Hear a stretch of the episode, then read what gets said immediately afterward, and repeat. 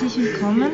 Ich habe das letzte Mal begonnen, über Levinas zu sprechen und habe vor allem äh, über die Begriffe des Angesprochenseins, des Antwortens und der Verantwortung gesprochen. Heute möchte ich das fortführen und vor allem weiter das Thema der Alterität besprechen.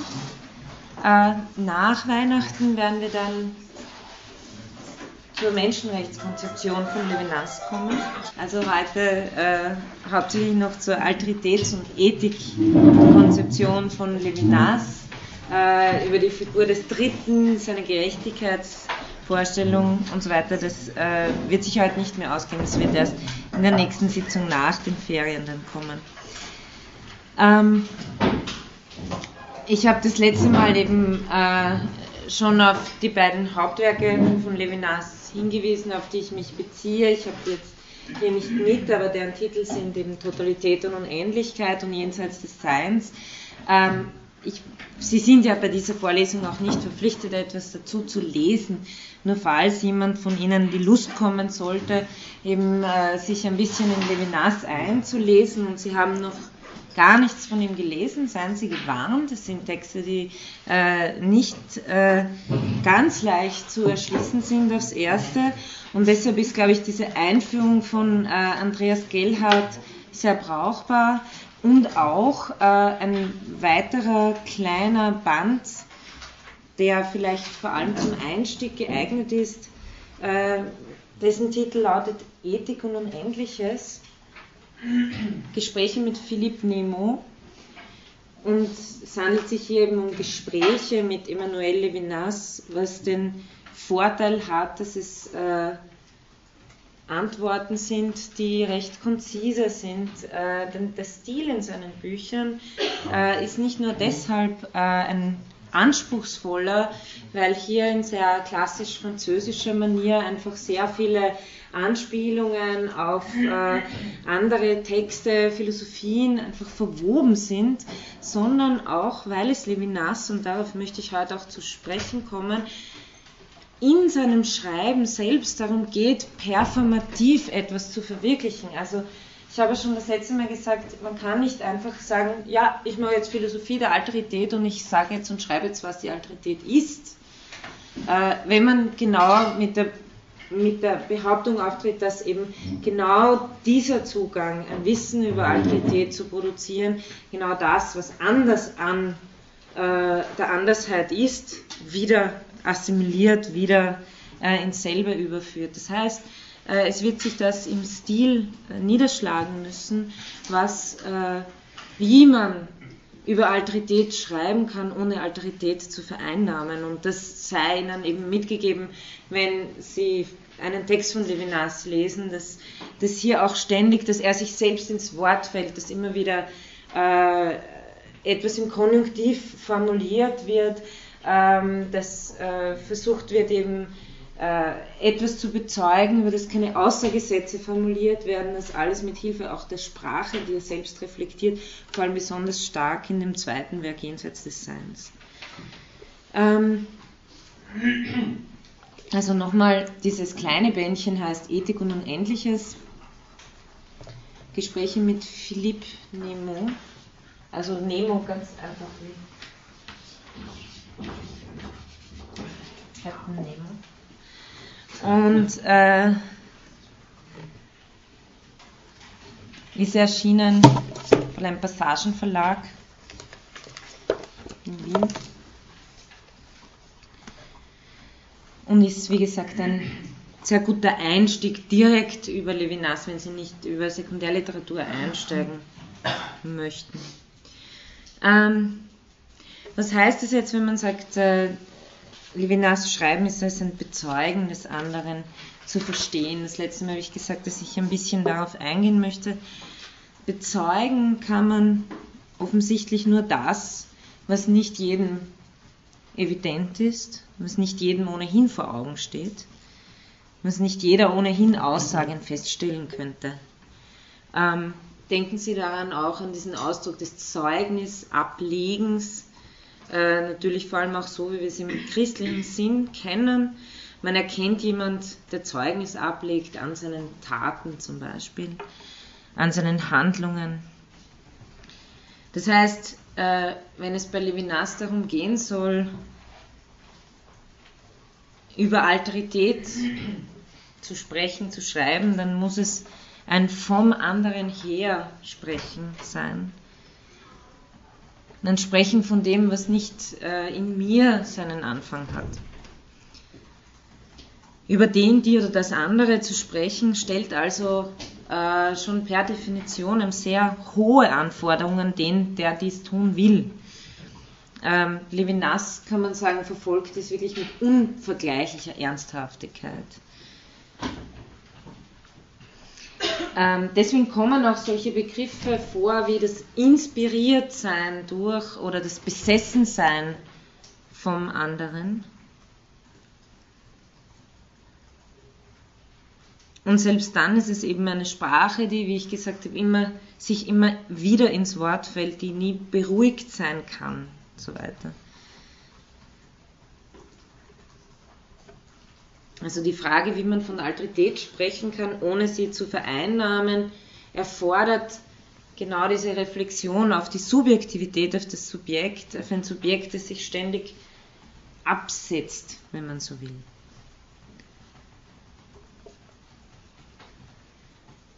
Das kommt auch äh, in den Begriff der Antwort ähm, zutage, auf den ich das letzte Mal kurz eingegangen bin.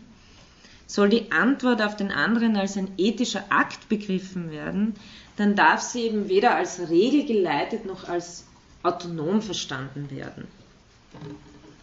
Also weder von einer Regel, die dieser singulären Situation als allgemeine übergestülpt werden könnte, noch als eine von mir selbst äh, festgelegte Antwort verstanden werden.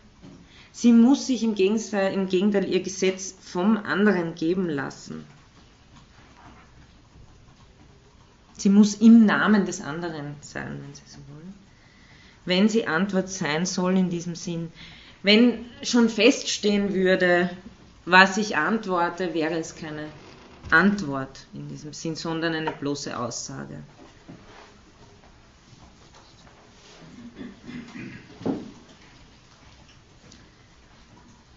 Das heißt, der Anspruch des anderen hat imperativischen Charakter, ohne dass er mir ausdrücklich sagt, was ich tun soll.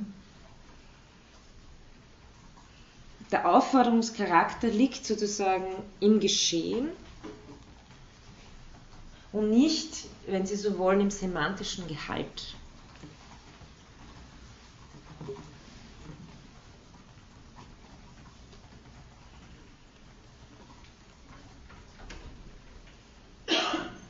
Das, diese Passagen sind ihm auch Stellen, die können Sie schön bei, bei Gelhardt nachlesen. Ähm, er führt dort auch aus, dass äh, dieser Anspruch gewinnt seine Verbindlichkeit. Und das ist eben diese ganz andere Form, äh, Verbindlichkeit, Ethik zu denken, nicht aus einer allgemeinen Vernunftordnung, sondern aus der singulären Begegnung.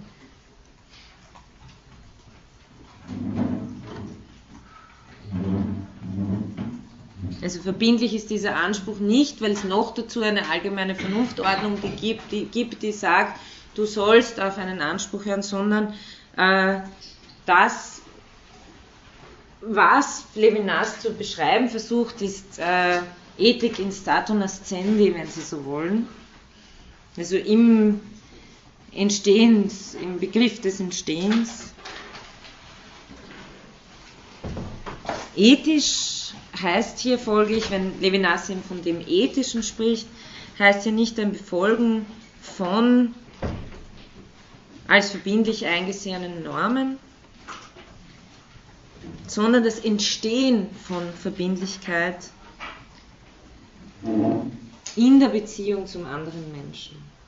Also nicht eben das einfach das Befolgen von verbindlich angesehenen Regeln, ah, jemand spricht mich an, ich soll antworten und soll so und so und so antworten, äh, sondern das Entstehen von Verbindlichkeit genau in diesem Geschehen des Angesprochenseins, in der Beziehung zum anderen Menschen. Was Levinas damit auch zeigen will, ist, dass äh, das Angesprochensein oder der imperativische Charakter des Anspruchs sich als ein Grundmodus der Rede erweist.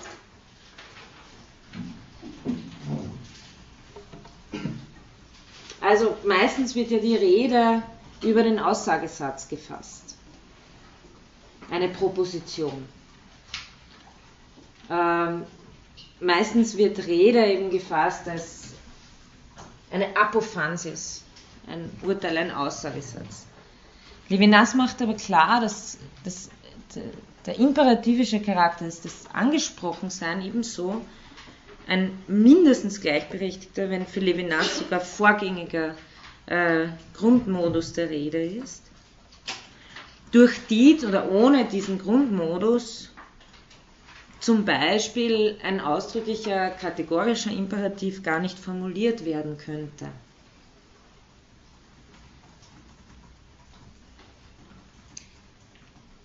Das, heißt, was Levinas machen möchte, ist nicht die Grundlegung einer neuen Ethik oder gar eines neuen Wertekatalogs,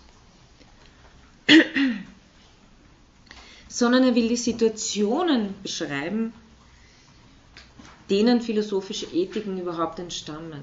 Also die Grundsituation dessen beschreiben, woraus überhaupt der Sinn des Ethischen entstand.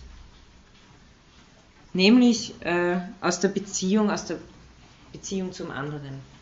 Man könnte also Levinas Unternehmen auch sowas nennen wie eine Phänomenologie der sozialen Beziehung oder eine Phänomenologie des, der Beziehung zum anderen.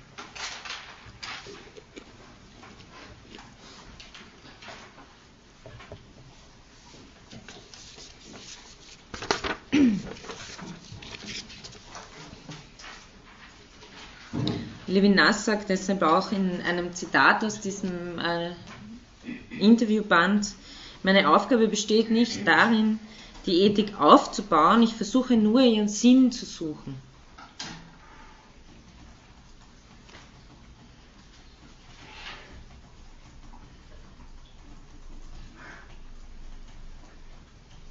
Die Ethik, sagt Levinas auch, ist ähm, eine Optik, aber er spricht auch davon, dass es, also das kommt in Totalität und Unendlichkeit am Anfang, er spricht auch davon, dass es eben ein, ein, ein bildloses Sehen sei. Sie werden, kommen dann auch später nochmal darauf zurück. Es geht auch darum, dieses äh, Grundparadigma der westlichen Philosophie zu kritisieren, dass äh, in der Vorrang des, im Vorrang des äh, Sehens der Schau besteht.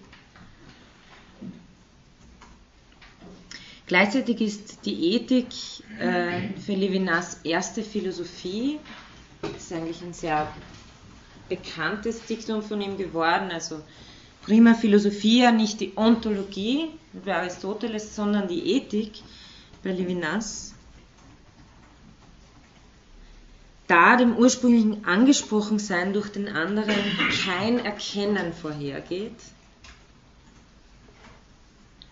ja nicht einmal so etwas wie eine Seinsordnung. Im Gegenteil, also der Anspruch des anderen ist immer das, was die ontologische Ordnung durchstößt und was von jenseits dieser Ordnung herkommt.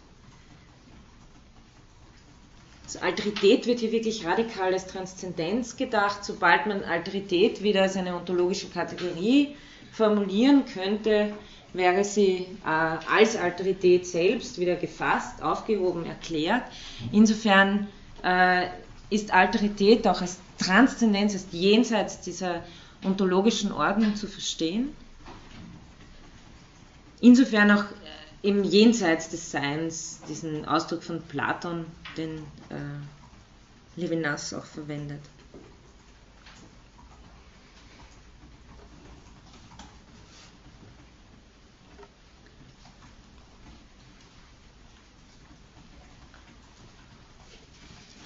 Aufgrund äh, dieser ganzen Überlegungen mag es jetzt vielleicht eben erstaunen, wenn sich Levinas selbst als Phänomenologe versteht und von einer Phänomenologie der Menschenrechte äh, spricht. Ich möchte äh, ein bisschen jetzt äh, in den nächsten 20 Minuten auf äh, Elemente von äh, Edmund Husserl und Martin Heidegger eingehen, die Levinas aufgegriffen hat oder transformiert hat. Warum mag dies erstaunen, da man da ja Phänomenologie jetzt einfach schon den Namen nach, der, der, der Logos der Phänomene, eben mit Phänomenen, mit, wenn Sie so wollen, dem Sichtbaren, dem Vernehmbaren äh, und damit auch mit Wissensmodi natürlich zu tun hat.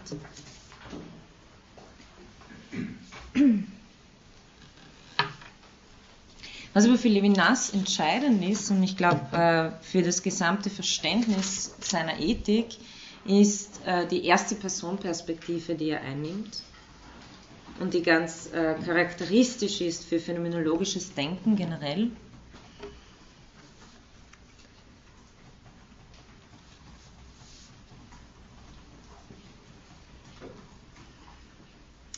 Denn Levinas beschreibt die Erfahrung der Alterität eben aus der Erste-Person-Perspektive, aus meinem, wenn Sie so wollen, Erfahren des Angesprochenseins, das sich auch nicht umdrehen lässt. Genau diesen Schritt macht Levinas nicht, beziehungsweise macht ihn auf einer anderen Ebene dann, nämlich der Ebene des Dritten, auf das komme ich erst das nächste Mal.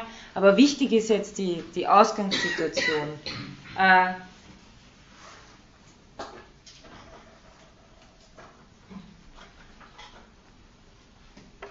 Sie haben in den meisten Ethiken und vor allem in den Theorien über Recht, Naturrecht, moralisches Recht so etwas wie die Reziprozität von Anerkennungsverhältnissen.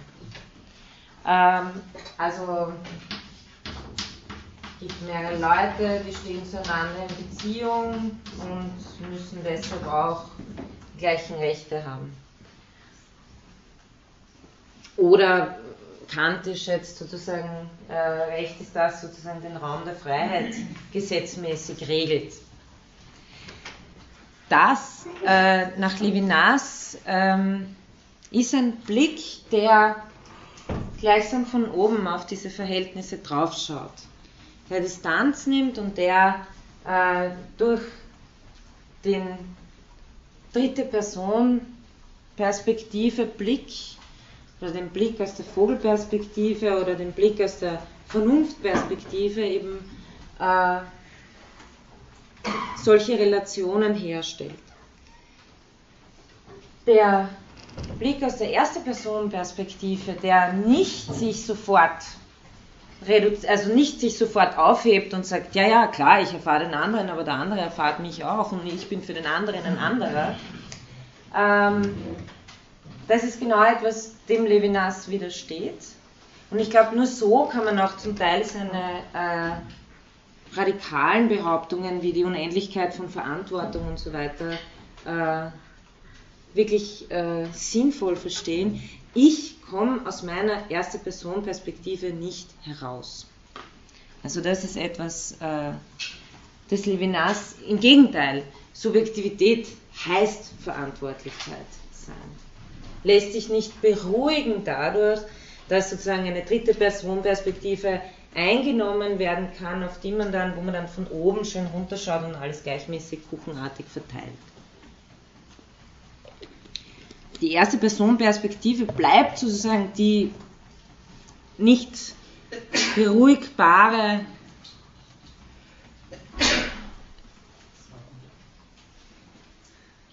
Situation, in der mich der andere anspricht, die ich an keinen anderen abgeben kann. Also ich komme sozusagen aus äh, dieser erste Personperspektive nicht heraus. Ist auch die Bedingung der Möglichkeit für mein Subjektsein, für, also Subjekt sein wird hier gleich gesehen mit Verantwortung sein. Also von der ersten Personperspektive aus wird die Erfahrung der Alterität beschrieben und nur aus ihrer Perspektive lässt sich sowohl das uneinholbare Moment der Andersheit als auch die Art der Begegnung angemessen schildern. Denn eine Reziprozität zwischen Ich und anderem, die sich nur durch eine dritte Personperspektive ergeben kann, die eben quasi neutral herunterblickt auf die Subjekte, das ist genau dieser abstrakte Blick, der für Levinas immer nur etwas Nachträgliches sein kann.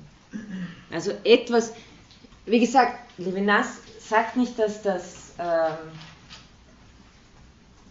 gar nicht passieren soll, aber er, er sagt, passieren tut das eigentlich erst durch die Figur des Dritten, die mich dazu, also die immer schon da ist, die mich dazu nötigt, eine Perspektive zu entwickeln, in der ich nicht nur einem verantwortlich bin, in der es eben um Gerechtigkeit geht. Aber auf das äh, komme ich das nächste Mal.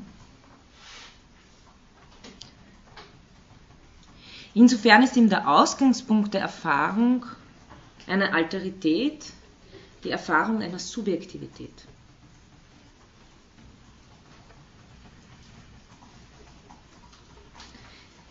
Denn die Erfahrung von Alterität zeigt sich gar nicht in der dritte Person Perspektive. Also das, was Levinas so bemüht ist zu beschreiben, Nämlich das, was sich in der Erfahrung des anderen, im Angesprochensein durch den anderen, immer entzieht, sich nicht auf einen Punkt bringen lässt. Das kann ich in so einer Perspektive, gibt es dieses Phänomen gar nicht.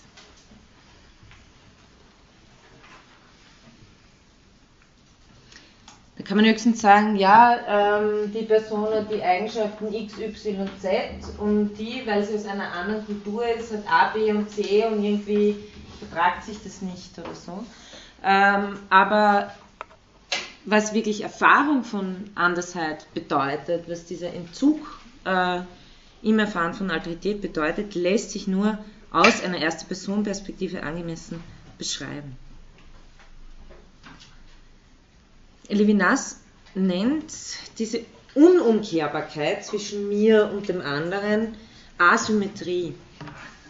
Und das hat, also ich habe das Wort ein paar Mal verwendet, auch im Unterschied zu also äh, postkolonialer Situation, Asymmetrie zwischen der Metropole und den postkolonialen Gebieten, das ist jetzt etwas anderes, nur dass Sie diese Begriffe nicht äh, vermengen. Hier ist es eine Asymmetrie, die wesentlich zu, der, zu dieser äh, Erfahrungskonstellation dazu gehört und die sich auch eben nicht umdrehen lässt.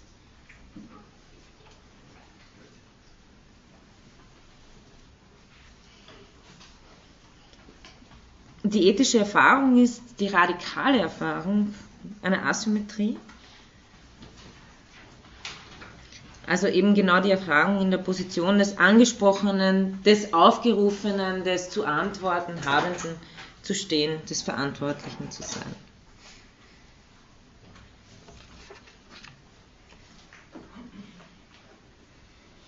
Jetzt ein ähm, kurzer Blick auf äh, Edmund Husserl, der als Begründer der Phänomenologie gilt.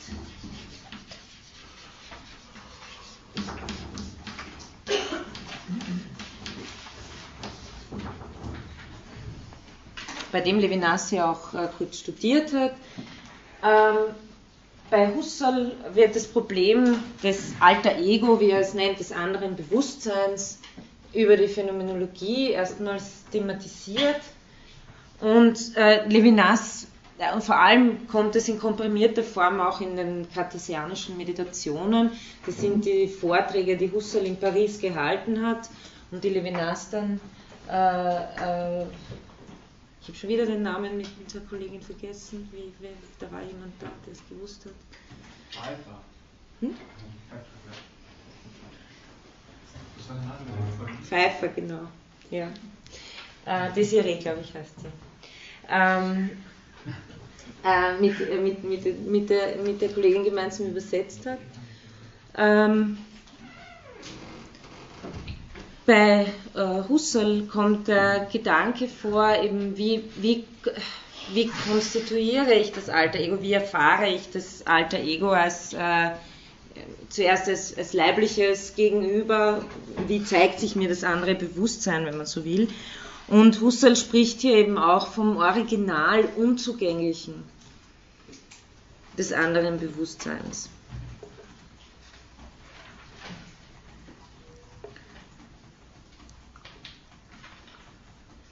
Wie sagt das Original? Das Original Unzugängliche.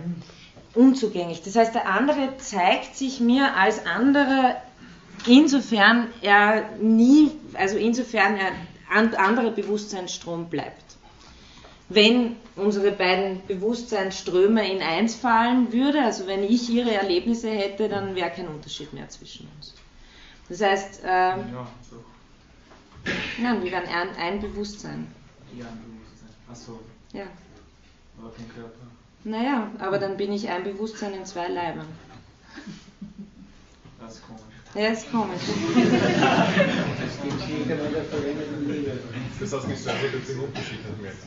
Ja, es gäbe, es gäbe aber auch, also der, der radikale Unterschied zwischen uns ist, dass wir zwei durch ein, einen Abgrund voneinander zwei getrennte Bewusstseinsströme, also wir beziehen uns auf eine gleiche Welt, aber wir können eben sozusagen nicht äh, in, also unsere Bewusstseinsströme fließen nicht ineinander. Sie sind uns nicht nicht. Empathie ist nicht äh, Erstzugänglichkeit zu den, äh, also sozusagen pri- primären Zugang zu sich selbst zu haben. Ja. Dann wäre auch sozusagen alles, was am anderen interessant ist, nicht mehr da. Ähm, das heißt, äh, diese, diese, erst, diese erstpersönliche Zugänglichkeit, die ich zu meinen Erlebnissen habe und die ich eben nicht zu den Erlebnissen des anderen habe, ist etwas, wodurch sich der andere als originär unzugänglich zeigt. Ich kann mit, mit ihm oder ihr kommunizieren, mich verständigen, Möglichkeit über Einfühlung und äh, sonstige Dinge ist alles gegeben, äh, aber es besteht doch äh, eine, eine äh, Getrenntheit, eine originale Unzugänglichkeit eben äh, des anderen Bewusstseinsstroms. Man kann sagen, das ist der phänomenologische Modus der Erfahrung des anderen. Äh, Sartre sagt ja auch sowas wie der andere ist ein Loch in der Welt. Ne? Also ähm, ich kann, oder ich, vielleicht kann man es auch so sagen, ich kann um den anderen nicht herumgehen, metaphorisch gesprochen, so wie ich so um das Bewusstsein des anderen nicht herumgehen, wie ich um ein Ding herumgehen kann, das vollständig in der Welt aufgeht. Ja? ähm, äh, zu in der Unzugänglichkeit des anderen, äh, weil wenn man das ja wirklich konsequent auch, also nur für ein Gebiet des anderen, der erscheint ja dann als Mann oder Frau. Der, und eigentlich, wenn man es noch radikaler denkt, kann man ja nicht mal darüber aussagen, jetzt, dass es der andere jetzt in Form von Menschen erscheint. Ja, ja, ja. Ähm, das ist ein Gedanke, der wahrscheinlich auch, also Peter Zeilinger vertritt dann immer sehr äh, nachdrücklich. Ähm, ich glaube, mit Levinas muss man sich dem auch anschließen, wenn man konsequent ist. Also das wir- wirft jetzt ein bisschen ein Problem auf. Und auf der einen Seite geht es bei Levinas natürlich um die Begegnung mit dem anderen Menschen. Auf der anderen Seite ist Alterität etwas, was, also das würde dem ganzen Gedankengang der Erfahrung von Alterität widersprechen, wenn ich mir zuerst aus der ontologischen Ordnung ein bestimmtes Wesen aussuche, wo mich Alterität treffen kann und dann sage, ja, Sie alle da sind Wesen, mit denen kann ich Alteritätserfahrung haben. Also insofern gebe ich äh, dem, dem Peter Zeilinger hier recht, äh, dass das äh, ist wahr. Auf der anderen Seite ähm, weiß ich gar nicht, ob Levinas nicht äh, einfach hier wirklich von einer Erfahr also Erfahrung der Sprachlichkeit sehr stark ausgeht. Und ähm, das angesprochen werden schon, natürlich muss das nicht auch äh, nur, kann das nicht äh, nur in, in jetzt wirklich menschlicher Sprache als äh, Worte mit Grammatik und Semantik und so weiter sein, aber ich glaube schon, dass hier ein sehr starker äh, Erfahrungsbezug einfach auf menschliche, soziale Situationen besteht. Aber es, äh, ja, also ähm, Alterität zu erfahren, bleibt sowas wie äh, ein Entzug einer Unzugänglichkeit. Husserl sagt es auch deshalb, weil ähm, Husserl spricht von Abpräsentation des anderen Bewusstseins. Das ist ein seltsamer Ausdruck, weil entweder etwas wird präsentiert oder äh, äh, konpräsentiert oder sowas, aber abpräsentiert. Also es ist sozusagen über die Leiblichkeit einfühlungsmäßig irgendwie da, aber nicht als es selbst. Es entzieht sich als diese erstpersonale Zugänglichkeit. Und das ist der Unterschied zu, den, äh, zu der Erfahrung mit den Dingen, die als sie selbst da sind.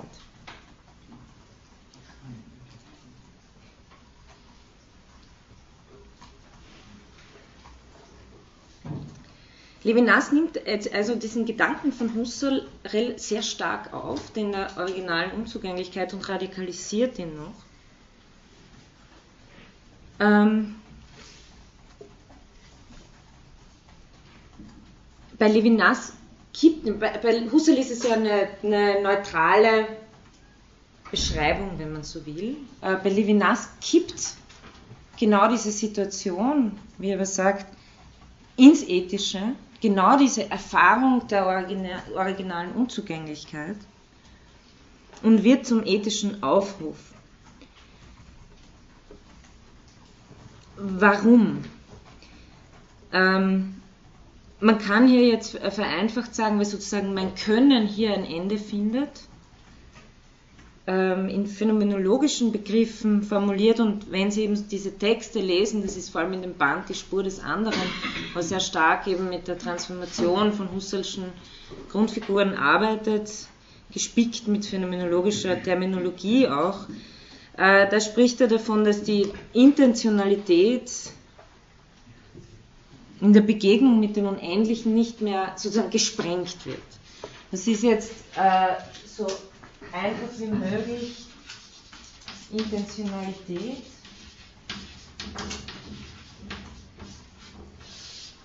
Das Bewusstsein von, also das Bewusstsein immer Bewusstsein von etwas ist.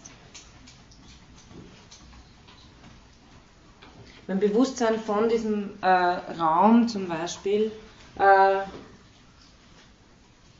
zeigt sich eben in verschiedenen visuellen Eindrücken und so weiter und so fort. Es ist eine Gegebenheit von, die sich, äh, die sozusagen ähm, das Gegebene als solches erscheinen lässt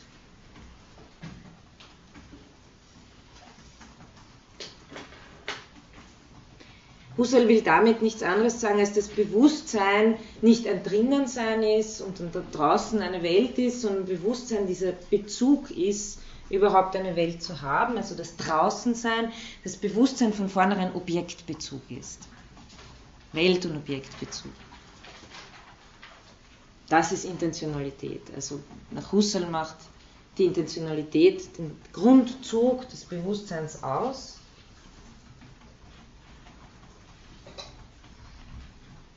Und Bewusstsein ist keine Introspektion, wo ich irgendwie reinschaue und sage, ah, ich habe jetzt da einen, das sind irgendwie so braune Flecken und ein paar bunte und dann werden das Menschen und sonst irgendwas. Nein, sondern Bewusstsein ist Bewusstsein hier, also ähm, einfach von diesem Raum. Ich habe nicht zuerst drinnen irgendetwas, das ich dann mit irgendeinem draußen verbinde, sondern Bewusstsein ist diese Gegebenheit von Welt. Jetzt ist das Ganze natürlich äh, so etwas wie ein Grund, Verhältnis, in dem äh, sich ein Erscheinungsgeschehen äh, abspielt. Und Levinas äh, will sagen, dass die Erfahrung des anderen genau diese Struktur, die die Welthabe, Objekthabe trägt, in gewisser Weise sprengt.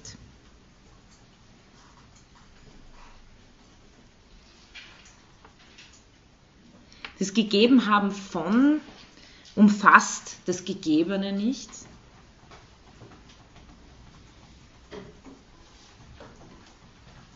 Also in dem Gegebenhaben selbst liegt etwas, was sich äh, entzieht, was dieses transzendiert. Das Gegebene sprengt sozusagen dieses Gegebenhaben von. Die Beziehung mit dem anderen ist sozusagen keine Korrelation,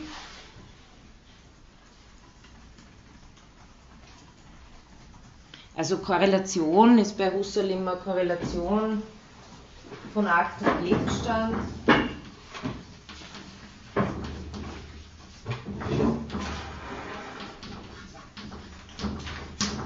Das Sehen des Gesehenen, das Hören des Gehörten, mein Hören des erklingenden Tones und so weiter.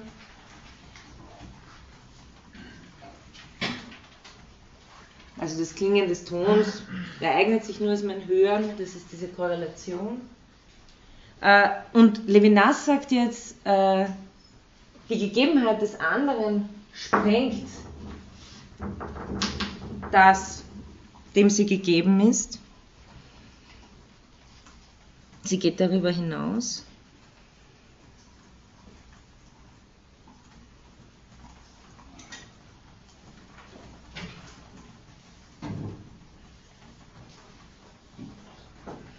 Äh, Levinas vergleicht jetzt auch, das ist ganz äh, nützlich irgendwie hier äh, das dazu zu denken, äh, mit der Idee des Unendlichen, die bei Descartes auftaucht. Das kennen Sie wahrscheinlich in den Meditationen, wo Descartes eben folgendermaßen für die äh, Existenz Gottes argumentiert, dass er sagt, die Idee des Unendlichen kann, können nicht endliche Wesen hervorbringen, sondern sie muss in uns hineingelegt worden sein.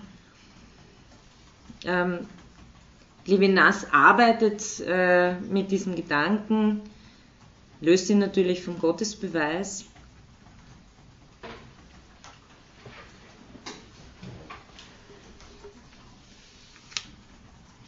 Aber es ist sozusagen diese Idee des Unendlichen können Sie umlegen. Jetzt die Erfahrung des anderen ist eine Erfahrung des Unendlichen. Das heißt, hier haben wir äh, nicht die perspektivische Gegebenheit eines Gegenstandes, in der uns der Gegenstand selbst gegeben ist. Ich kann dann herumgehen, sehe das Buch von verschiedenen Seiten und so weiter, sondern die Gegebenheit des anderen wäre sowas wie eine Parabel, die sich da ins Unendliche äh, erweitert.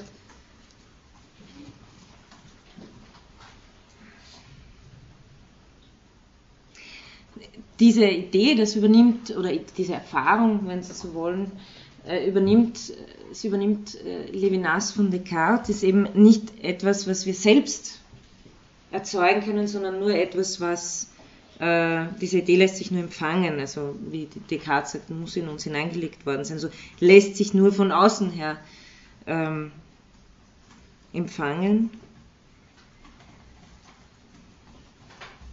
Levinas sagt an einer Stelle in Totalität und Unendlichkeit, es ist eine Beziehung mit dem Außen, mit dem anderen, also mit der radikalen Transzendenz, wenn Sie so wollen, mit dem anderen, ohne dass dieses außerhalb demselben integriert werden könnte. Und dann sagt er eben das vielleicht auch noch zum vorigen, zur vorigen Frage, die Idee des Unendlichen ist die soziale Beziehung.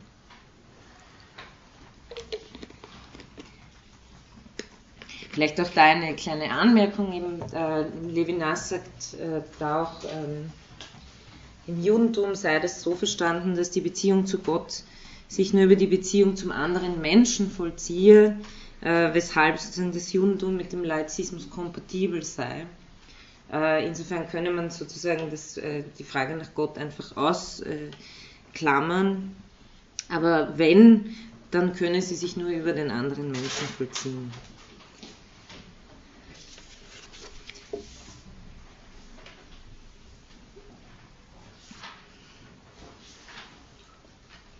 Also Sie haben hier eben die Transformation von einer ursprünglichen Idee bei Husserl, wo dieser eben von, ich zitiere da nochmal Husserl, von einer bewährbaren Zugänglichkeit des Original Unzugänglichen. So können Sie die beschreiben, also wenn, so erfahren wir andere.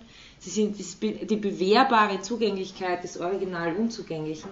Denn es bewährt sich ja, dass Sie, wenn wir im Gespräch sind, Sie bleiben ja nicht plötzlich wie eine Puppe äh, le leblos und reglos irgendwie vor mir stehen. Wenn das der Fall wäre, also Sie kennen diese äh, Gedanken auch von, von Descartes, wenn, wenn das der Fall wäre und äh, Sie auf einmal alles sich mechanisiert verhalten würden und äh, irgendwie sich äh, als dinglich vorhersagbar erweisen würden, dann würden mir Zweifel kommen, was mit ihren Bewusstseinen passiert ist.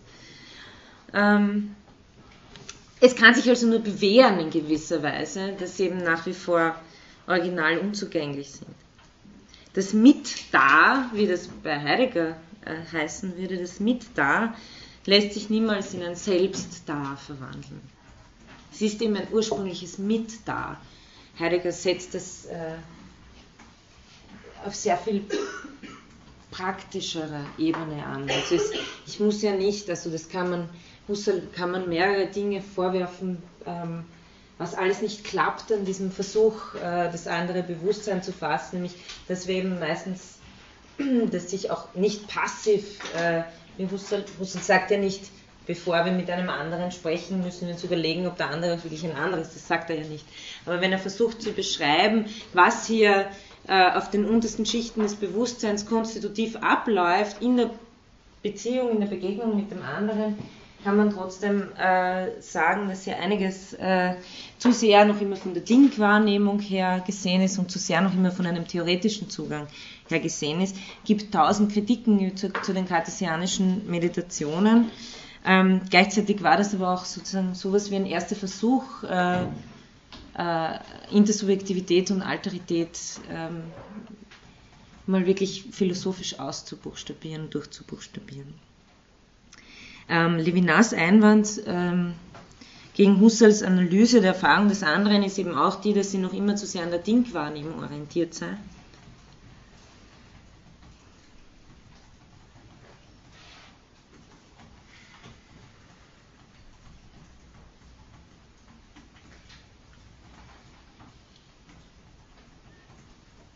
Er macht hier eben eine Analyse des Bewusstseins und versucht über die intentionalen Bewusst Leistungen des Bewusstseins die Beziehung zum anderen zu erklären.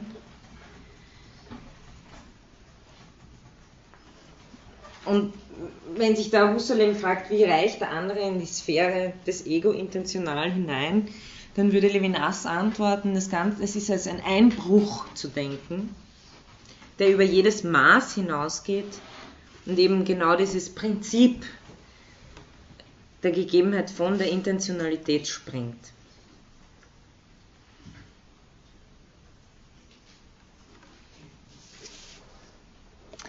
Da ich dann auch Alterität niemals zur vollen Gegebenheit bringen kann, also nicht wie äh, wenn die Flasche da hinten steht und ich hole sie mir her und schaue sie da an und sage, okay, wie schaut es jetzt wirklich aus? Das kann ich äh, im Sinne des beim alter Ego nicht machen. Da die Alterität niemals zur vollen Gegebenheit gebracht werden kann, findet mein intentionales und auch mein leibliches Vermögen, mein Können, Husserl spricht immer wieder vom, äh, vom Ich kann, der, der leiblichen Bewegungen des Bewusstseins, ich kann sozusagen, äh, das ist eine, eine Fortsetzbarkeit, in der Bewusstseinsabläufe hier in der Erfahrung eines Gegenstandes äh, gedacht werden. Ich kann äh, um den Sessel herumgehen, ich kann äh, das Licht abdrehen, nach anderen Schattierungen und so weiter sehen. Also es, es gibt sozusagen Vermöglichkeiten, die auf eine ganze Horizontstruktur von Erfahrung verweisen, immer wieder weiterführen. Ja, hier beim anderen findet mein Können ein Ende, sagt Levinas. Es findet eine Grenze. Die Begegnung mit dem anderen erfahre ich als eine Störung meines Könnens.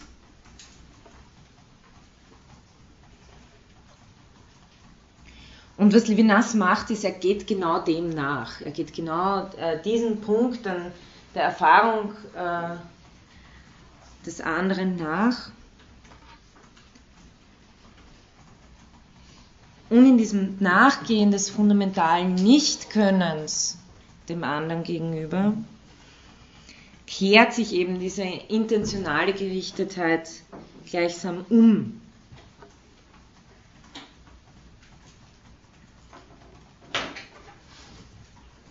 Das heißt, das, was vorher vom Bewusstsein, von den Akten des Bewusstseins aus gedacht wird, wird plötzlich, kehrt sich um und Levinas hat da diese schöne Formulierung, in Fragestellung des Bewusstseins, nicht Bewusstsein der Infragestellung.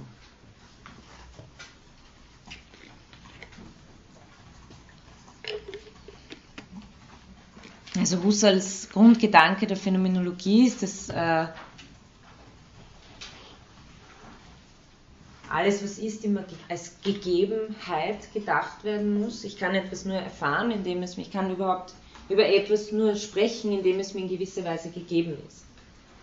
Das heißt Bewusstsein von, sprich Intentionalität und Phänomenologie ist sowas wie eine, äh,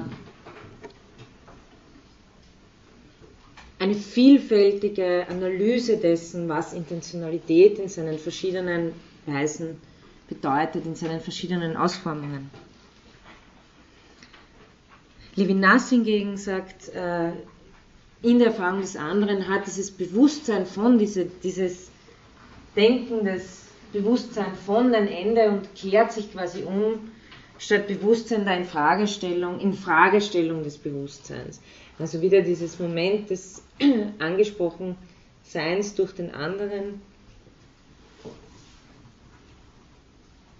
das mir wie auch in, an anderer Stelle formuliert zu sagen, meinen Platz an der Sonne in Frage stellt.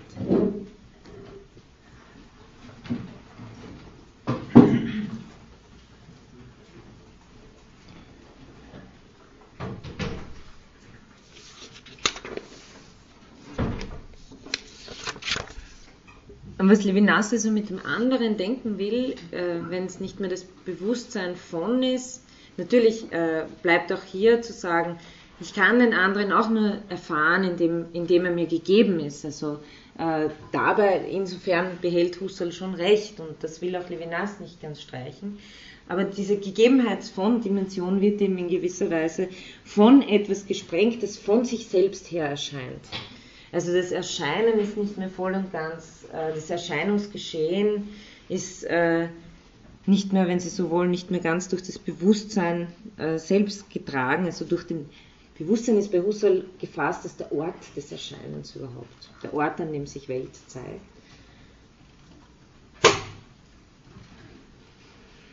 Und bei Levinas wird es durch die Transzendenzerfahrung der Alterität nochmal gesprengt, aber nicht auf etwas, das ich dann verfolgen könnte und sagen könnte, ah ja, dort. Mhm. Sondern es ereignet sich eben als diese Störung Das heißt, das Seinsinn, der in der Intentionalität auf Alterität hin erfasst wird, Intentionalität auf Alterität hin, muss als einer gefasst werden, der mein monadisch, also mein monadisches Ego, mein monadisches Bewusstsein in meiner Selbstheit überschreitet. Überschreiten ist, heißt transzendieren und ein Gedanke, den ich jetzt auch dann gleich noch näher ausführen werde, Transzendieren oder Transzendenz heißt bei Levinas immer Exzendenz, also hinausgehen. Es gibt ein frühes Werk von Levinas vor dem Krieg, bin ich mir nicht sicher. Ja, ich glaube davor. Das heißt De l'Evasion.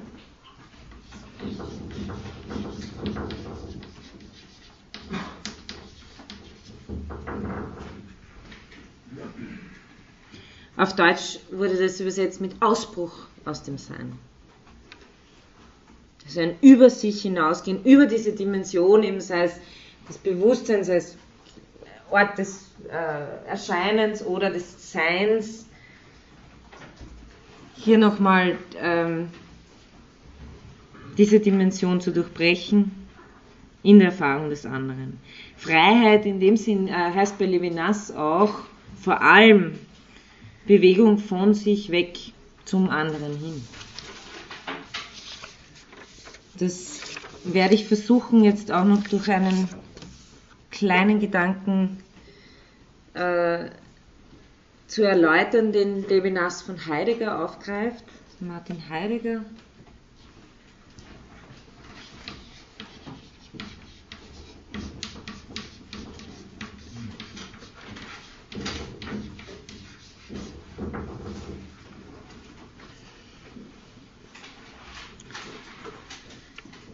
Äh, neben Husserl ist für Levinas auch die Auseinandersetzung mit, mit Heidegger zentral. Er nimmt schon sehr früh, das ist auch äh, noch vor dem Krieg, äh, nimmt der Heidegger Gedanken des, Last, des, des Lastcharakters des Daseins auf. Was hat es zu bedeuten? Ähm, im, Im Lastcharakter des Daseins erfährt sich eben das Dasein als eines, das seinem Sein nicht entkommt. Also bei, bei Sartre finden Sie ja das auch im Ekel, wenn Sie das vielleicht kennen. Ähm, indem sich das Dasein selbst als ein Zusein haben erfährt, so solange ich existiere, muss ich dieses Sein durchtragen und auch als ein Selbstsein müssen erfährt, dem es nicht entkommen kann.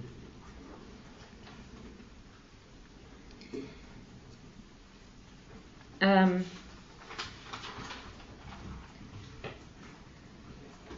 Levinas deutet dieses ein Begehren nach einem Ausbruch aus dem Sein, also so der Titel von diesem Werk, nach einer Befreiung des Ich vom Sich, also vom Selbstsein, vom, vom Selbstsein müssen, von der Verhaftetheit im Selbstsein. Und nach Levinas ist eben genau die Alterität diejenige Instanz, durch die diese Befreiung überhaupt möglich ist. Also die schon diese Spur ins Dasein hineingelegt hat.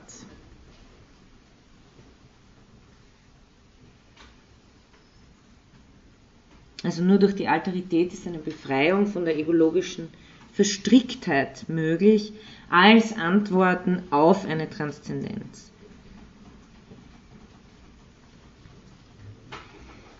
will heißen, und das ist sehr wichtig für ähm, das, was man eine alternative Subjektkonzeption bei Levinas äh, nennen kann,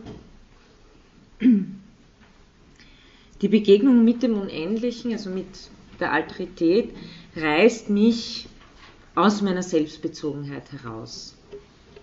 Oder hat mich immer schon herausgerissen aus meiner Selbstbezogenheit. Ich werde später dann noch äh, auf den Gegensatz zu sowas wie einem Hobbes'schen äh, Konzept zu sprechen kommen. Insofern eben ist Transzendenz für Levinas immer Exzendenz.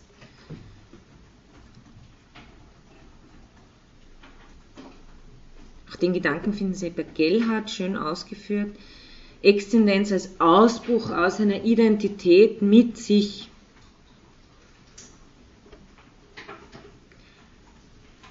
Ähm, Sie müssen diese Exzendenz als etwas Verbales verstehen, etwas, was als Vollzug stattfindet. Also ein über diese Begegnung mit dem anderen ist als Vollzug ein über sich hinausgehen.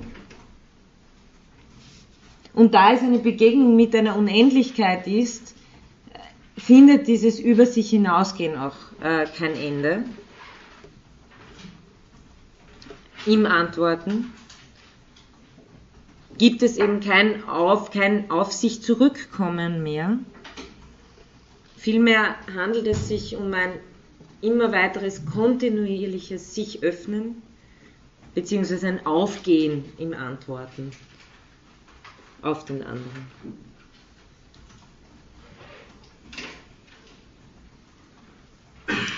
Äh, das sind alles die, sozusagen auch die gedanklichen Hintergründe, warum Levinas von so etwas wie einer unendlichen Verantwortung spricht, weil es ja sehr viele äh, sehr verstört äh, im ersten Mal sagt, wieso soll ich unendlich verantwortlich für ihn? Also ähm, wenn man eben ein ganz anderes Verantwortungskonzept hat, dann ist klar, dass sich das äh, widerspricht. Ich hoffe, dass das äh, hier etwas plausibler ist, wenn man eben diese Hintergründe hat, dass genau eben dieser, diese Exzendenz, dieses über sich hinausgehen, eben eine unähnliche Begegnung mit dem anderen ist, in der es kein Auf sich zurückkommen mehr gibt.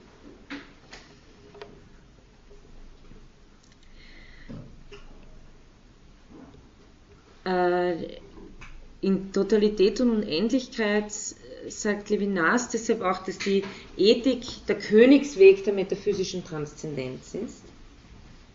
Äh, also der Transzendenzgedanke, Gott und so weiter äh, in der Metaphysik ist natürlich äh, etwas in der abendländischen Tradition sehr fest verankertes. Ähm, es handelt sich aber hier nicht mehr um eine einen theoretischen Zugang, sondern äh, Levinas will Transzendenz, eben der Zugang zu Transzendenz findet statt über die Begegnung mit dem anderen. Levinas spricht in dem Zusammenhang auch von einem metaphysischen Begehren, also sie sehen hat keine Berührungsängste mit der Metaphysik. Ähm, er spricht vom metaphysischen Begehren im Gegensatz zum Bedürfnis. Ähm, das Bedürfnis terminologisch ist einfach äh, etwas, das sich stillen lässt, sei es ein, ein leibliches oder emotionales, äh, erotisches, sexuelles Bedürfnis. Es ist etwas, das sich stillen lässt. Das metaphysische Begehren lässt sich prinzipiell nicht stillen nach Levinas, weil es im Begehren nach dem anderen ist. Also Levinas spricht von einem Begehren ohne Befriedigung, das dadurch den anderen bezeugt. Ich versuche gerade, ob ich eine Stelle finde. Ich lese Ihnen eine Stelle, das sehen Sie auch, also ähm, Levinas Sprache ist auch äh, entbehrt nicht eines gewissen Pathos. Ähm, ich zitiere aus äh, einem Text aus Die Spur des anderen, das ist eine Aufsatzsammlung, Die Spur des anderen. Über den Hunger hinaus, den man sättigt, den Durst, den man löscht, die Sinne, die man befriedigt, existiert das absolut andere, das man jenseits dieser Befriedigung begehrt, ohne dass der Leib irgendeine Geste kennte, das Begehren zu stillen, ohne dass neue Liebkosungen erfunden werden könnten. Unersättliches Begehren nicht deswegen, weil es einen unersättlichen Hunger, weil es einem unersättlichen Hunger entspräche, sondern weil es nach keiner Nahrung bedarf. Begehren ohne Befriedigung, das eben dadurch die Andersheit des anderen bezeugt. Zitat Ende. Ähm, dieses metaphysische Begehren rückt daher auch in, größt, in die größtmögliche Distanz zu allen Spielarten des Strebens nach Selbsterhaltung. Also das ist genau, äh, auch wenn Sie hier wieder an das Hobbesche Subjekt denken, das, äh, dessen Haupttrieb der nach Selbsterhaltung ist, äh, dann ist das metaphysische Begehren sozusagen genau äh, der Gegensatz dazu. Es ist eben kein äh, sexueller Trieb oder Nahrungstrieb, kein Trieb nach Lebenserhaltung. Äh, Levinas äh, spricht in Totalität und Unendlichkeit davon, dass das metaphysische Begehren die eigentliche Eröffnung der Dimension des Hohen sei. Ähm, hier haben Sie ja jetzt auch einen Begriff, auf den ich gleich näher komme, weil ähm, mischen sich hier einige äh, Begriffe miteinander, die eine gewisse Ambivalenz in der Erfahrung des anderen zeigen. Also Abgründigkeit, Höhe, Erhabenheit und Verletzlichkeit drückt sich alles in einer Figur bei Levinas aus und das nennt er das Gesicht. Le Visage ähm, es ist in äh, Gesicht, es ist äh, in manchen Übersetzungen auch als Antlitz formuliert worden. In Totalität und Unendlichkeit zum Beispiel, in, der, in Jenseits des Seins wird es äh, mit Gesicht übersetzt, einfach äh, weil der Übersetzer meint, zu Levinas will nicht von vornherein einen Begriff verwenden, der nicht geläufig ist in der Alltagssprache, sondern im Gegenteil an dem äh, was geläufig ist, äh, etwas herausarbeiten, was dann schon diese Antlitzdimension hat. Okay, das haben Sie wahrscheinlich schon gehört, wenn Sie irgendwas von Levinas, äh, mit irgendwas von Levinas äh, zu tun hatten, äh, das Antlitz oder das Gesicht des anderen.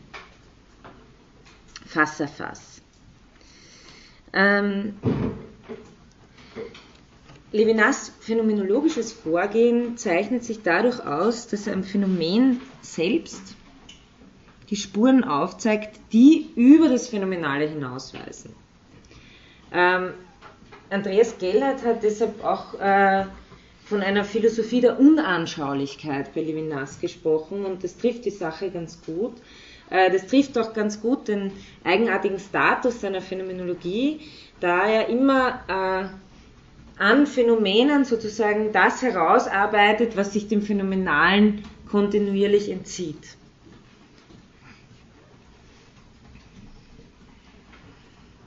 Also er zeigt am Phänomen die Spuren auf, die über das Phänomenale hinausweisen. Aber es ist sozusagen immer noch am Phänomenalen selbst, an dem, was sich zeigt, dass ein sich entziehen deutlich gemacht wird, das mich im Aufruf dieser Rückzugsbewegung, Entzugsbewegung nachzugehen. Und das paradigmatische Beispiel für eine solche Analyse finden Sie bei Levinas in der Beschreibung des Gesichts. Ich zitiere Ihnen hier auch eine kurze Stelle aus dem, äh, aus dem Gesprächsband Philipp Nemo. Levinas sagt da folgendes. Ich weiß nicht, ob man von einer Phänomenologie des Gesichts sprechen kann, denn die Phänomenologie beschreibt das, was erscheint. Auch frage ich mich, ob man von einem Blick sprechen kann, der auf das Gesicht gerichtet wäre, denn der Blick ist Erkenntnis, Wahrnehmung. Ich denke vielmehr, dass der Zugang zum Gesicht von vornherein ethischer Art ist. Wenn Sie eine Nase, Augen, eine Stirn, ein Kinn sehen und sie beschreiben können, dann wenden Sie sich dem anderen wie einem Objekt zu. Die beste Art, dem anderen zu begegnen, liegt darin, nicht einmal seine Augenfarbe zu bemerken.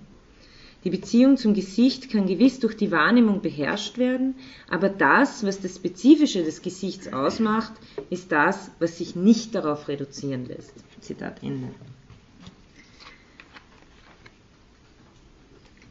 Insofern also das Wesentliche des Gesichts im Unanschaulichen liegt, kann es sich jetzt nicht darum handeln, dass man sagt, ah, menschliche Gesichter, das sind besondere Entitäten und an denen findet sich das Merkmal, das Wesensmerkmal des Alteritären. Also wieder genau so wird es nicht funktionieren können. Vielmehr geht es um die Beschreibung einer Erfahrung, die mir potenziell überall aufgehen kann und für die das Gesicht als paradigmatischer Fall steht. Das Gesicht, sagt Levinas, und das ist auch ganz wichtig, das Gesicht spricht. Levinas verlangt von uns gerade, das führt Andreas Gellhardt wieder sehr schön aus, Levinas verlangt von uns gerade, uns von dem zu lösen, was wir normalerweise mit dem äh, Begriff Gesicht verbinden, nämlich unverwechselbare Gesichtszüge. Es geht eben nicht um das Bild, das den anderen festmacht, sondern um die Lebendigkeit des anderen, die sich nicht in einem Bild fassen lässt. Ähm, ein Zitat von Levinas ist, das Gesicht durchstößt die Form, von der es gleichwohl eingegrenzt wird. Es spricht. Also das Gesicht ist immer das Durchstoßen der möglichen Form, die es haben kann. Hier haben Sie wieder diesen Unterschied, den Levinas zwischen dem Sehen und dem Sagen aufmacht, also dem äh, Vorgang der Wahrnehmung, den er hier eben unter äh, das Theorien, das Schauen, das Wissen äh, versteht und auf der anderen Seite das Sprechen oder das Hören, das einer anderen Ordnung untersteht. Ist das, ist das dieser Überschuss? Ja. Ja, ja. Also äh, Entzug und Überschuss sind ja sozusagen Begriffe, die äh, zwei Seiten einer Medaille sind. Weil auf der einen Seite ist, äh, ist, ist, Überschuss immer etwas, was sich begrifflich nicht fassen lässt. Ne? Und hat deshalb natürlich gerade von diesem Wissens, äh, von dieser Wissensperspektive her den Entzugscharakter. Ähm, ein, ein, Zitat bringe ich Ihnen noch, äh, wo Levinas selbst äh, anführt, dass man, dass das Gesicht, also dass es jetzt nicht unbedingt nur im Gesicht äh, liegen muss. Ähm, er zitiert, also er bezieht sich hier auf äh, eine Passage von Wassili Grossmanns Leben und Schicksal. Levinas sagt, Grossmann erzählt, wie in Moskau in der Lubjanka vor dem berühmten Schalter, wo man für die wegen politischer Delikte verhafteten Verwandten oder Freunde Briefe oder Pakete abgeben oder Nachrichten über sie einziehen konnte, die Menschen Schlange standen, wobei jeder im Nacken des Menschen vor ihm die Gefühle der Hoffnungen und des Elends ablesen konnte. Grossmann sagt zwar nicht, dass der Nacken ein Gesicht sei, aber dass sich an ihm die ganze Schwäche, die ganze Sterblichkeit des anderen ablesen ließ. Er sagt es nicht so, aber das Gesicht kann Bedeutung ausdrücken auf dem Gegenteil des Gesichts. Das Zitat Ende. Also äh, eben, wenn man aus Levinas zu sehr eine Philosophie des Antlitzes macht und dabei wirklich nur an konkrete Gesichter denkt, dann verfehlt man das, worum es ihm geht. Äh, das Gesicht ist einfach für ihn der paradigmatische Fall, an dem sich so etwas wie gleichzeitig Ausdruck und Entzug äh, abspielen.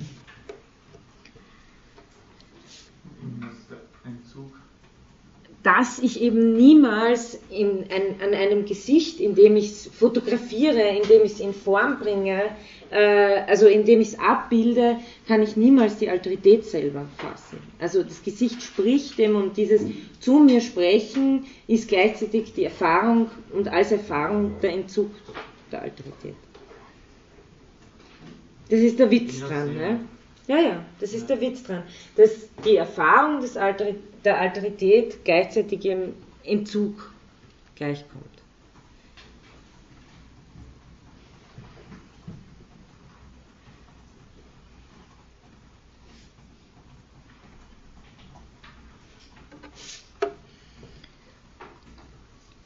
Ähm, und wichtig ist bei Levinas auch äh, die Ambivalenz, die sich äh, in dieser Erfahrung des Gesichts abspielt. Das Gesicht, äh, und hier kommt eine wesentliche Dimension der Leiblichkeit hinein, das Gesicht ist nicht einfach der Ausdruck dessen, was transzendent bleibt, sondern leiblicher, verletzlicher Ausdruck von Transzendenz. Das heißt, wie Levinas sagt, zugleich immer dem Mord ausgesetzt. Äh, deswegen sind, äh, sind, tauchen bei ihm diese sehr gegensätzlichen Begriffe auf in Bezug auf die Erfahrung des Gesichts wie Erhabenheit und Nacktheit, also Ungeschütztheit.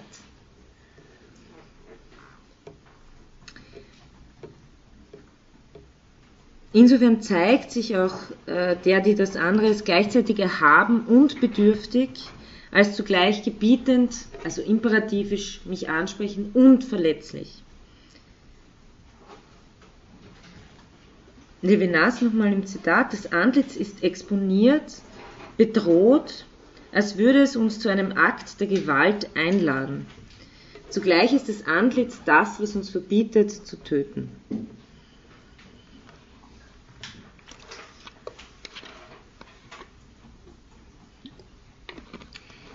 Ähm, Levinas ist klar im Übrigen, dass äh, Mord ein banales Faktum im menschlichen Zusammenleben ist.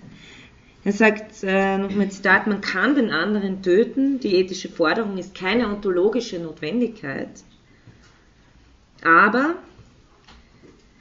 das Antlitz ist das, also jetzt in dieser Übersetzung der Antlitz, das Antlitz ist das, was man nicht töten kann, oder dessen Sinn zumindest darin besteht zu sagen, du darfst nicht töten. Zitat Ende. Worauf Levinas hier wieder Bezug nimmt, ist die Erfahrung meines Nichtkönnens der Alterität gegenüber. Selbst wenn ich den anderen töte, so kann ich seine Andersheit nicht einholen oder auslöschen.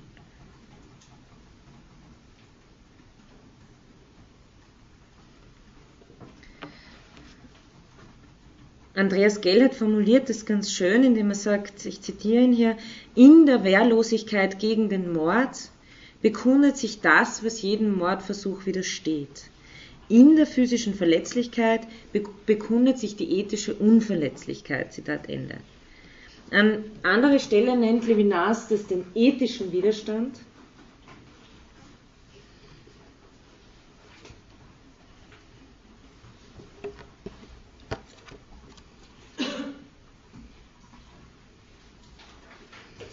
Ich lese Ihnen nochmal eine längere Passage aus Totalität und Unendlichkeit vor, damit, es, damit Sie das auch ein bisschen sozusagen im O-Ton von Levinas hören. Der andere, der mir souverän Nein sagen kann, setzt sich der Spitze des Schwertes oder der Revolverkugel aus und die ganze unerschütterliche Härte seines für sich mit diesem kompromisslosen Nein, das er entgegensetzt, erlischt, wenn das Schwert oder die Kugel die Herzkammern oder den Herzhof getroffen hat. Im Zusammenhang der Welt ist er quasi nichts. Aber er kann sich mir kämpfend entgegenstellen, das heißt, er kann der Kraft, die ihn trifft, nicht eine Widerstandskraft entgegensetzen, sondern die Unvorhersehbarkeit seiner Reaktion. Auf diese Weise setzt er mir nicht eine größere Kraft entgegen, eine Energie, die bewertbar ist, also eine stärker als der andere, und sich infolgedessen darstellt, als sei sie Teil eines Ganzen sondern die eigentliche Transzendenz seines Seins im Verhältnis zu diesem Ganzen. Nicht irgendein Superlativ an Macht, sondern gerade die Unendlichkeit seiner Transzendenz. Diese Unendlichkeit, die stärker ist als der Mord, widersteht uns schon in seinem Gesicht, ist sein Gesicht, ist der ursprüngliche Ausdruck, ist das erste Wort, sagt Levinas, du wirst keinen Mord begehen. Das Unendliche paralysiert das Vermögen durch seinen unendlichen Widerstand gegen den Mord. Der Widerstand, hart und unüberwindbar, leuchtet im Gesicht des anderen in der vollständigen Blöße seiner Augen ohne Verteidigung, in der Blöße der absoluten Offenheit des Transzendenzen. Des Transzendenten.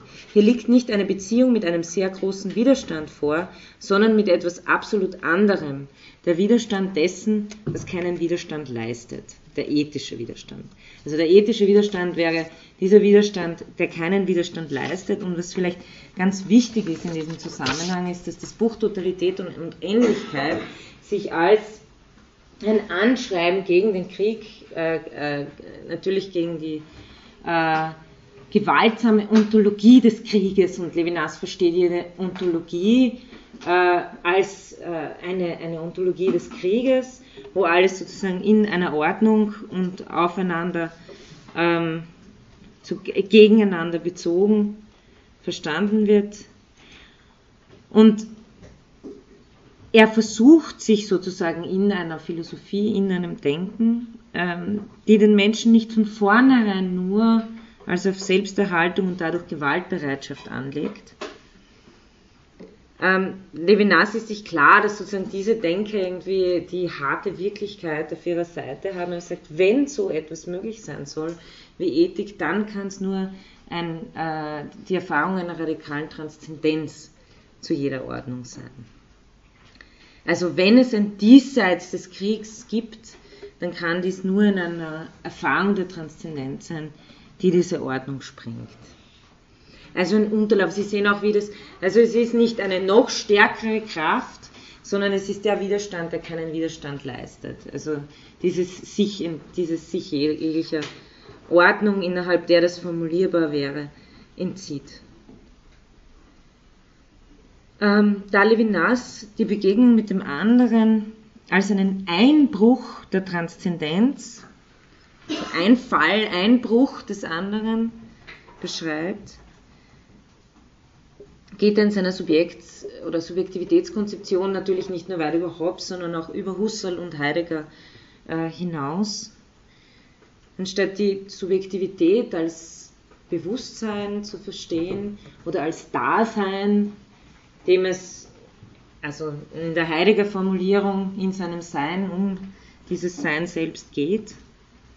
Also hier haben Sie wieder diesen fundamentalen ontologischen Selbstbezug, der sich auch ähm, Heidegger von Sein und Zeit zumindest ganz stark finden lässt.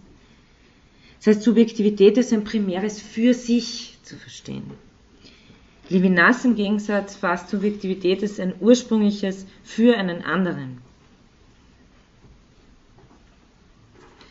Er sagt in diesem Gesprächsband, ich beschreibe die Subjektivität mit Hilfe ethischer Begriffe. Die Ethik erscheint hier nicht als ein Supplement zu einer vorgegebenen existenziellen Basis. Also zuerst einmal versuchen wir, äh, die existenziellen Grundstrukturen herauszuarbeiten und dann kommt irgendwann auch noch die Ethik dazu, sondern in dieser Weise ist Ethik als erste Philosophie zu verstehen, dass äh, der ethische Anspruch eben als die erste Grundstruktur verstanden wird, der das Subjekt überhaupt zum Subjekt macht. Levinas sagt, innerhalb der als Verantwortlichkeit verstandenen Ethik wird der eigentliche Knoten des Subjektiven geknüpft. Das heißt, also Zitat Ende, das heißt, Subjekt sein heißt vom anderen ethisch angesprochen sein. Das ist eine Anthropologie. Äh, es, also ich glaube deshalb, äh, dass, es, dass Levinas es nicht, er sagt es auch an keiner Stelle, äh, nicht als Anthropologie verstanden wissen will, weil ich ja dann wieder, wieder etwas aussagen würde über das Wesen des Menschen und damit wieder eine Bestimmung hätte von, ah, Sie sind ein Mensch, ergo äh, Sie sind äh, angesprochen durch den anderen, ergo und so weiter und so weiter er bleibt in diesem Sinn immer in der erste Person Perspektive. Und jeder muss sozusagen mit dem mitgehen. Es, es, es kommt schon zu so etwas wie äh, einer Gesellschaftsstruktur und so weiter. Das äh, ist bei Levinas, wird dann über, über diese Struktur der unendlichen Verantwortung mal aufgebaut. Aber es würde sozusagen dem Duktus, dem Versuch des ganzen Werks widersprechen, wenn es dann damit enden würde, dass man sagt, es ist eine Anthropologie. Du bist dann schon verständlich im historischen Rahmen, wie diese Tugendtat oder so in der Ende der Anthologie ein, ja, so nur Kant sagt, dass das letzte Werk die Anthropologie umgeschrieben oder eigentlich alles enthalten soll, dass darin irgendwie alles äh, zusammenfällt, nicht, das würde dem entsprechen. Ähm, das ist eine Frage. Also habe ich nicht, noch nicht ganz verstanden. Es, gibt, es gibt schon die Tendenz zu denken, dass, dass alles kulminiert, zusammenkommt, die philosophische Bemühungen der Frage In nach dem Menschen. Mhm. Das, mhm, mhm, mhm. Ähm,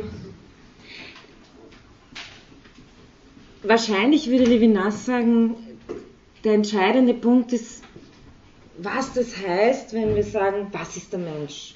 Wollen wir da wieder was wissen? Also wenn sozusagen in dem, in dem Modus bleibt der, der Theorie, wo sozusagen das Wissen vollendet wird in der Frage, was ist der Mensch, dann habe ich damit wahrscheinlich diese fundamentale Beziehung zum anderen nicht gedacht. Wenn man aber, äh, ich würde sagen, für Levinas ist und bleibt der Ausgangspunkt und Endpunkt die Frage nach dem anderen, also die Erfahrung des anderen. Und nur von daher lässt sich dann sagen, was Menschsein heißen kann, glaube ich. Also sozusagen äh, die, Logik. Die Logik muss man bei Levinas immer umdrehen vom anderen herkommen. Und es ließe sich auch nie, äh, es, es ließe sich auch nie vollständig sagen. Also es muss immer offen bleiben für eine weitere Störung, für eine weitere Antwort. Also kann man sagen, es gibt mich, weil es den anderen gibt. Ja, wenn, wenn, Sie, wenn, Sie den, wenn, Sie, wenn Sie wirklich diesen Subjektbegriff der Philosophie, der eben sonst als Auto, also nie als selbstgestifteter, nie, nie jemand in der Philosophie behauptet, äh, dass sich die Menschen selbst geschaffen haben, aber der Begriff in der Ethik des autonomen Subjekts und so weiter, äh, der wird bei Levinas radikal unterlaufen. Es gibt mich als autonomes Subjekt, weil ich dem anderen antworten kann, weil ich dem anderen verantwortlich bin. Ja. ja. Genau, auf das möchte ich am Ende jetzt noch kommen. Ähm, es zeigt sich nämlich auch, also Levinas radikalisiert die Bewegung auch immer mehr. In Totalität und Unendlichkeit äh, haben sie eher die Gedankenfigur Ontologie, äh, Ordnung des Kriegs, sozusagen Transzendenz als ein radikales Außen. Ähm, es gibt einige Kritik dann daran, unter anderem auch von Derrida, die, die, die Levinas sehr ernst genommen hat. ähm, die Levinas zu einer Veränderung äh, seiner Konzeption führt. Und es zeigt sich eben innerhalb dieser Werkentwicklung immer deutlicher, dass die Alterität eben nicht einer Subjektivität gegenübersteht, so wie das vielleicht noch bei dem Begriff der Exteriorität, den äh, Levinas in Totalität und Unendlichkeit verwendet, äh, so gedacht werden könnte, sondern dass die Betroffenheit der Subjektivität durch die Alterität eigentlich nur deshalb möglich ist, weil sie immer schon von ihr durchbrochen ist, durchkreuzt ist. Also Subjekt, und da verwendet eben Levinas diese äh, Ausdrücke wie äh, Besessenheit durch den anderen, die Subjektivität. Subjekt sein heißt letztlich vom anderen besessen sein, bevor sich eine Identität konstituiert. Also nicht zuerst Identität und dann Erfahrung des anderen, sondern äh, der andere ist immer schon da. Die Erfahrung des anderen ist auch eine, die für Levinas eine, Diachro, eine fundamentale Diachronie einführt. Also ein, äh, ein, ein immer schon dagewesen sein. Statt eines ursprünglichen Selbstseins ist es vielmehr der Riss der Andersheit im Herzen der Subjektivität, die sie eben als Subjektivität stiftet. Der andere ist insofern nicht nur im banalen weltlichen Sinn vor mir da, klar sind andere vor mir da, äh, sondern in einer anderen Art der Zeitlichkeit der Sache nach sozusagen, in einer Diachronie, die die Subjektivität niemals einholen kann. Das ist auch nur ein weiterer Aspekt dieser Situation des Angesprochenseins. Ich kann das nicht antizipieren. Es ist sozusagen ein, ein äh, Einbruch. Ich finde mich immer schon als antwortend vor. Ich kann nicht an einen Punkt zurückkehren, an dem ich ganz gewesen wäre, um dann die, äh, das Angesprochensein zu erwarten, sondern Angesprochensein, also Subjektivität vom Angesprochensein her zu denken, heißt auch, äh, es in einer, äh, in einer Diastase, wie Levinas sagt, in einem immer Abständigkeit, einer Diachronenabständigkeit zur Alterität zu denken. Aus äh, diesem Grund spricht Levinas auch von einer unendlichen Verantwortung, die in dem, wie er sagt, in dem Maße wächst, wie sie übernommen wird. Ich glaube, ich hoffe, das ist jetzt irgendwie verständlicher in dieser äh, Beschreibung der Erfahrung äh, des Unendlichen. Und das widerspricht natürlich einem herkömmlichen Verantwortungsbegriff, der meist von Übernahmemomenten, Reziprozitätsmomenten, Begrenztheitsmomenten ausgeht. Üblicherweise spricht man ja von Verantwortung genau eben in festgesetzten Rahmen, zum Beispiel juristisch verstanden, mit einem gewissen, gewissen Beruf sind gewisse Verantwortlichkeiten verbunden. Da ist man aber dann nicht mehr verantwortlich dafür, wenn die Zweige irgendwie des Baumes über den Zaun hängen, ist man dann noch verantwortlich. Also solche Dinge, ja, ähm, wird ja von Verantwortung üblicherweise wirklich äh, wem gegenüber und wofür. Also äh, zwei gesprochen und außerdem hat sie immer irgendwo ein Ende.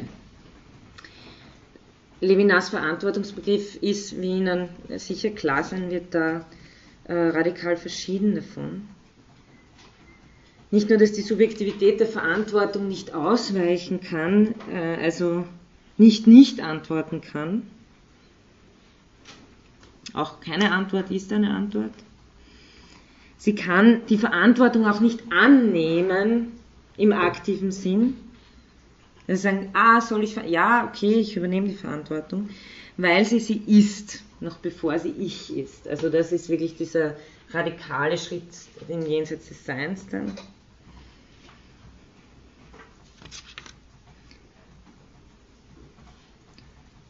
Und weil eben die Subjektivität primär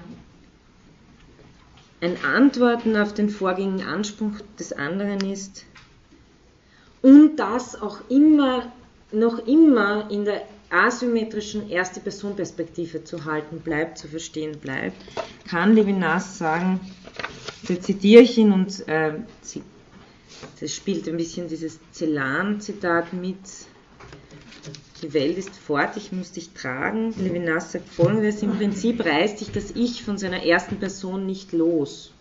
Es trägt die Welt. Wäre nicht zu verstehen, wenn man es nicht von einem phänomenologischen Gesichtspunkt aus versteht.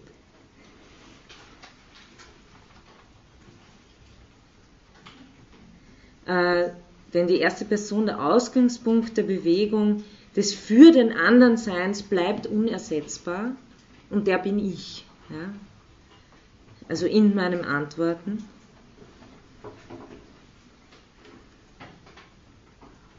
Äh, deswegen kann Levinas auch sagen, letztes Zitat für heute, meine Verantwortlichkeit ist nicht übertragbar, niemand könnte mich ersetzen. Faktisch, also weil eben aus dieser erste Person-Perspektive nicht hinausgegangen wird. Faktisch muss man die eigentliche Identität des menschlichen Ich von der Verantwortung her benennen. Diese Last ist eine höchste Gnade. Ich nicht auswechselbar, ich bin einzig in dem Maß, in dem ich verantwortlich bin. Also, weil ich eben weil niemand an meine Stelle treten kann, weil ich selbst Stellvertretung bin, bin ich einzig.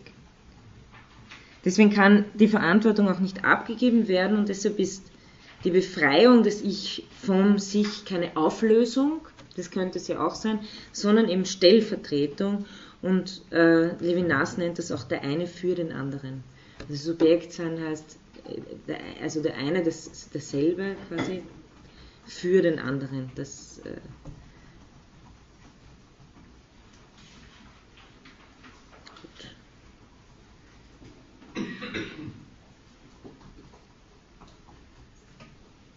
Okay, soweit. Haben Sie da jetzt, was würden Sie da, was ist Ihnen am unklarsten oder? Ja.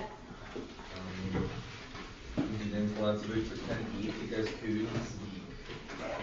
Ja. Ähm, Der metaphysischen Transzendenz. Ja, muss man, ja.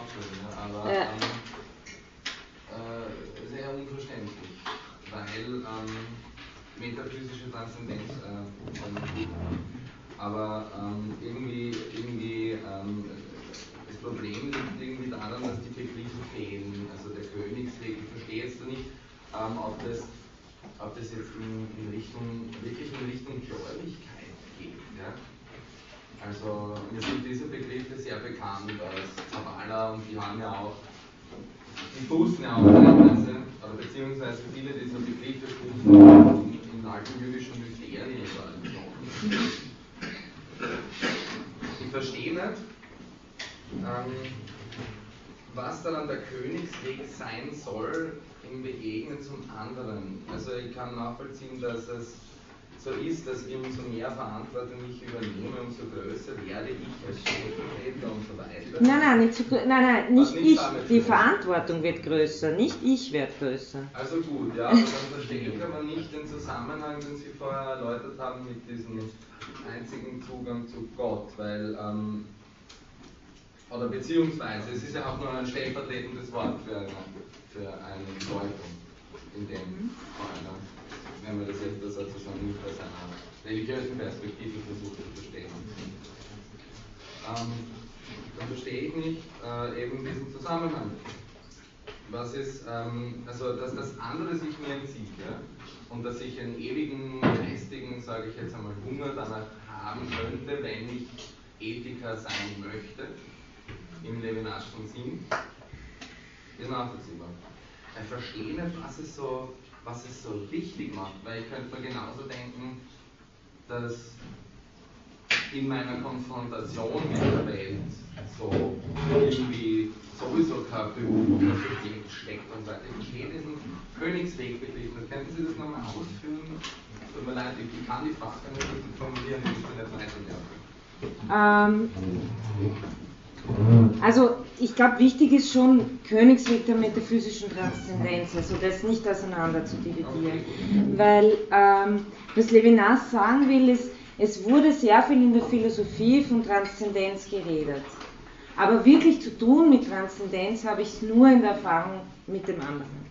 Also äh, ganz im Gegensatz dazu, wenn, wenn man sagt, äh, die Erfahrung von Transzendenz erfordert einen Rückzug aus der Welt und äh, ein asketisches Leben und kein Begegnen mit anderen, sagt Levinas, nein, genau das Gegenteil. In der, Im verantwortungsvollen Aufgehen, was natürlich auch Handeln bedeutet, äh, für den anderen, da finde ich äh, das, was die Metaphysik immer mit Transzendenz beschreiben wollte. Und wenn ich das mit, also das kann ich religiös lesen, muss ich aber nicht. Ja. ja. Also der Levinas sollte, ich würde sagen, also ich meine, das müssen Sie auch für sich selber irgendwie den Urteil fällen. Ich sehe es so, wenn man Levinas nicht religiös lesen kann, dann ist das Ganze auch nichts wert. Also ich glaube, dass man, äh, dass, dass, das, was Levinas versucht zu beschreiben als äh, Phänomenologie der sozialen Beziehung, ist etwas, wie er, glaube ich, auch selber den Anspruch hat, das auskommt ohne den, den, den, Gottesbezug, das aber auf der anderen Seite nicht muss. Also es, äh, ja. ja.